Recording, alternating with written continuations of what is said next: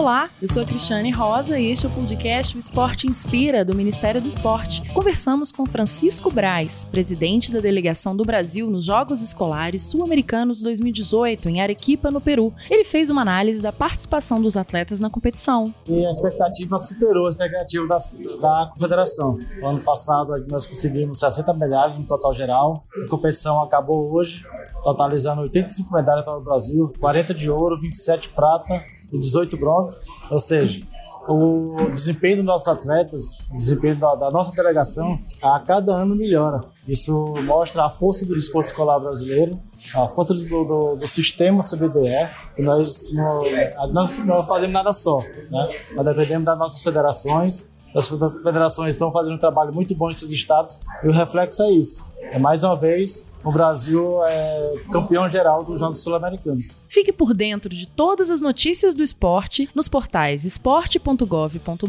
e rededoesporte.gov.br. Tchau, tchau!